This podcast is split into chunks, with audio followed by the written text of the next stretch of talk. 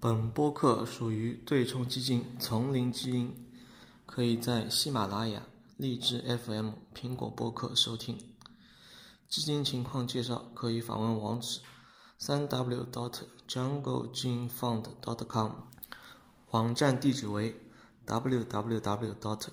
jungle-genefund dot com。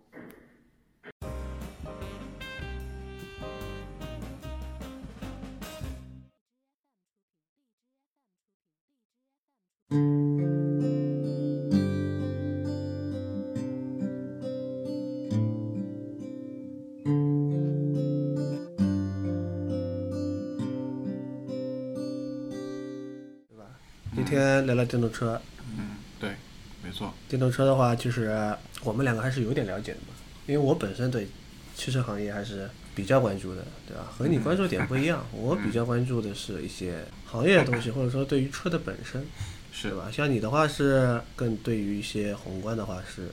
嗯，你以前有坐过电动车吗？什么叫坐过电动车？就是驾驶过或者说乘坐过电动车。驾驶过啊，当时和 当时和魏海去试驾过特斯拉，嗯，当时特斯拉的话是试驾 Model S 啊，哎，我我我我也坐过特斯拉，你感觉怎么样？坐过两次，两次都在都在香港。那个时候跟香港有那个补补贴嘛，然后我去优步吗？好像是的，我好像是携携程上订的吧。然后特斯拉，呃，可能当时那个香港的那个人啊、那个驾驶员想给我展示一下特斯拉它那非凡的加速度，然后一脚油门往上就踩，那的确加速度非常的给力。我能我能感觉到它，嗯，他脚踩下去之后的反馈以及我的推背感的这个感觉是非常的给力的。当时车上还坐了坐了三个人，对，然后完了之后呢，但是突然发现前面有个小坑，嗯小凹洞，嗯。然后特斯拉车就啪啪两下过过去了，嗯。然后我突然就感感受到车里面有那种一十呃十十十十几万车这种装配的塑料感的感觉，因为特斯拉是属于美国车嘛，嗯，是。美国车的美国车的缺点就是装配工艺并不是那么的好嘛，相对于德国和日本来说嘛，是对吧？你无论是什么福特啊、雪佛兰啊，甚至于什么凯迪拉克啊、林肯啊，那其实装配工艺非常的一般嘛，是。对吧？所以说，嗯。而且的话，我对特斯拉的那个就是说是，也不是说对特斯拉吧，对整个电动车行业，对整个电动车行业和这和这些车来说吧，就是我我做过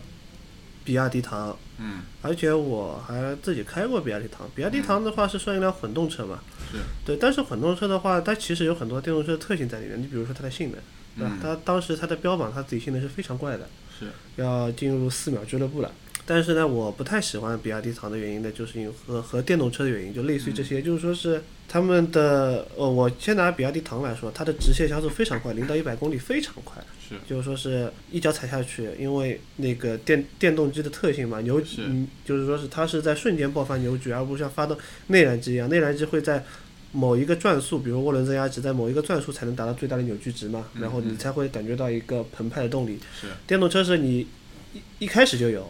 但是有一个问题就是说是，呃，相对于就类似于拿比亚迪唐这个例子来说的话，它的开始加速是足的，中呃那个前段加速是非常足，但是到后段的话就特别的疲疲乏。嗯，那所以说呢，很多电动车呢也有这种情况发生，呃，嗯，共性，对共性，但是就像这种特斯拉 P 一百这种魔鬼就不说了，对吧？啊，这种疯子车就不说了，对吧？但是就是说是新兴行业对于对于这些老牌的车商来对比的话，就是说第一，它造车的实力不够，因为成本高，呃，第一是成本高，第二的话是车辆本身的一个制造的一个呃，无论是可靠性啊，还是说是行驶品质啊，就是这种车辆本身的东西的嗯。来说的话，他们是和老牌车企相比是不能比的，因为老牌车企有半个世纪以上的造车经验。嗯，然后，但是你看最新兴的车厂的话，呃，不论是中国的还是国外的，它的车厂它的车龄并不是特别的高，嗯，就嗯。除了那种什么通用这种嗯。不说啊，现在有很多老牌也在慢慢慢做对转型，对，对对对，因为是没有办法嘛，它现在必因为现在各国政府的话都在转型嘛，就是想把嗯。传统的燃油车变成电动车嘛。有这种排量要求是吧？就是说你产的对，比如说国内的有一种，比如说叫双积分政策，啊，对啊，这个你应该听说过，就是说是，呃，你每年的车辆的那个要求的一个燃耗油耗，它会必须有一个限制。嗯嗯嗯，你超过这个限制呢，就是它有个积分，你超过这个积分限制呢，你就要被罚款。是，但是呢，有一个方法就是说是你可以问一些有新能源车的制造商买分，因为新能源车制造商它基本上没什么油耗嘛，它油耗算下来也非常低，对对，折算下来也非常低，它可以找他买分。嗯嗯呃，所以说现在是目前是这样的情况，所以说现在就是说是因为第一是政策压力嘛，第二是因为气候的压力吧，环境气候压力，这但是这些都是都是来自于政府的压力。嗯，对吧？来自政府，来自政府刀逼你汽车厂商改革嘛。但是目前来看的话，我个人对目前对改革的话，那个不是特别的看好，嗯对吧？因为它本身有电动车有本身特别大的瓶颈在。嗯但是这个是我们呃接下来的话题嘛，就是说是你可以先聊一聊，就比如说是嗯，呃全球的一个一个电动车的一个销量的一个情况。好，关于这个问题，其实呃是这样，因为最近的话，特斯拉它的股价有非常大的波动啊，之前降到谷底啊，可能也以后还会去继续，然后就很多的分析师唱衰说、呃这个电动车的需求已经到到顶了，或者说全球车电动车的事情就到到顶了。但我这边先分享一下数据啊，就是说从目前来看的话，截止到二零一九年四月份，呃，全球的电动车、新能源车的同比销量还是在增增速的，增速也还不低，对吧？大概在百分之二十九左右。然后呢，其中百分之五十以上的车销销售量来自于中国，所以中国的话其实是很大一块全球新能源的销售的一个来来源，对吧？但是从销量的增速来看呢，的确是有销量的增速下降。但我这边理解下来，更多的是来自于一些政府的一些政策方面的问题，比方说美国，它因为比方说在二零一八年的呃，就十二月份之前，他们有一个减税减减税减税项目，就会导致他们的二零一八年十二月份那批它车辆销量会很高。像中国，它会在二零一九年逐步的减少他们对电动车的补贴，所以这样子下来的话，需求量的确会会下下降。但是从长期来看的话，我们看长期啊，我们看未来十年到二十年，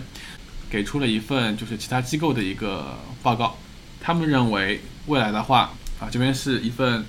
呃几个机构的一个预期，他们认为像彭博，他们预期在二零二三零年的时候，会在全球的电动车市场的一个渗透率在百分之三十左右，就是说我每卖十辆车，有三辆是电电电动车，而目前的渗透率在就是在百百百分之二，所以说它是算纯的电动车，还是把混动车也算？在一起在在一起混。动车也算进去了。对，但目前的来说的话，呃，电动车是占总体的混动车百分之八十以上的销销量，所以主要还是电电动车来拉动整个的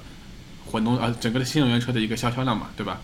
然后就这张图来看的话，其实未来的话，电动车还是有很大的需求，很大的一个空间可以走。不管说你是认为是空政政府的原因，还是因为它本来的需求原因，对吧？然后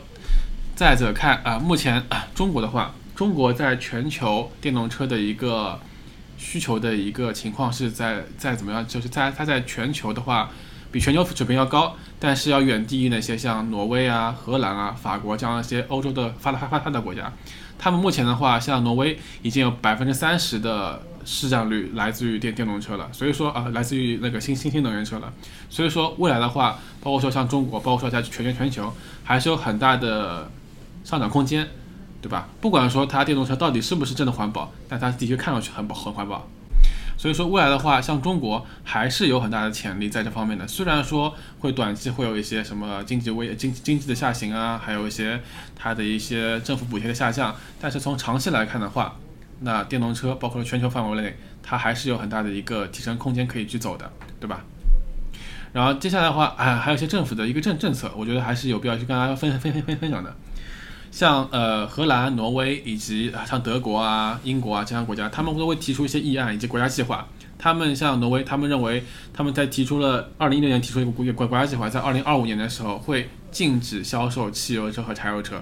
不管这是不是可行的，但我认为这这这是个大方向，也是你说说说政府的压力比较大。对，其实，在像欧洲的话，它这样的这样的行为会比较多，像像荷兰二零二三年，像德国呀二零三年，他们都会去禁止销售燃燃油车。所以说，从这方面来看的话，其实对电动车的话是一个很大的需求的一个一个激励，对吧？对，但是但是这个的话就有点像几十年前美国石油危机嘛。对，美国石油危机那个时候就是因为不是和中东搞关系搞不好嘛，然后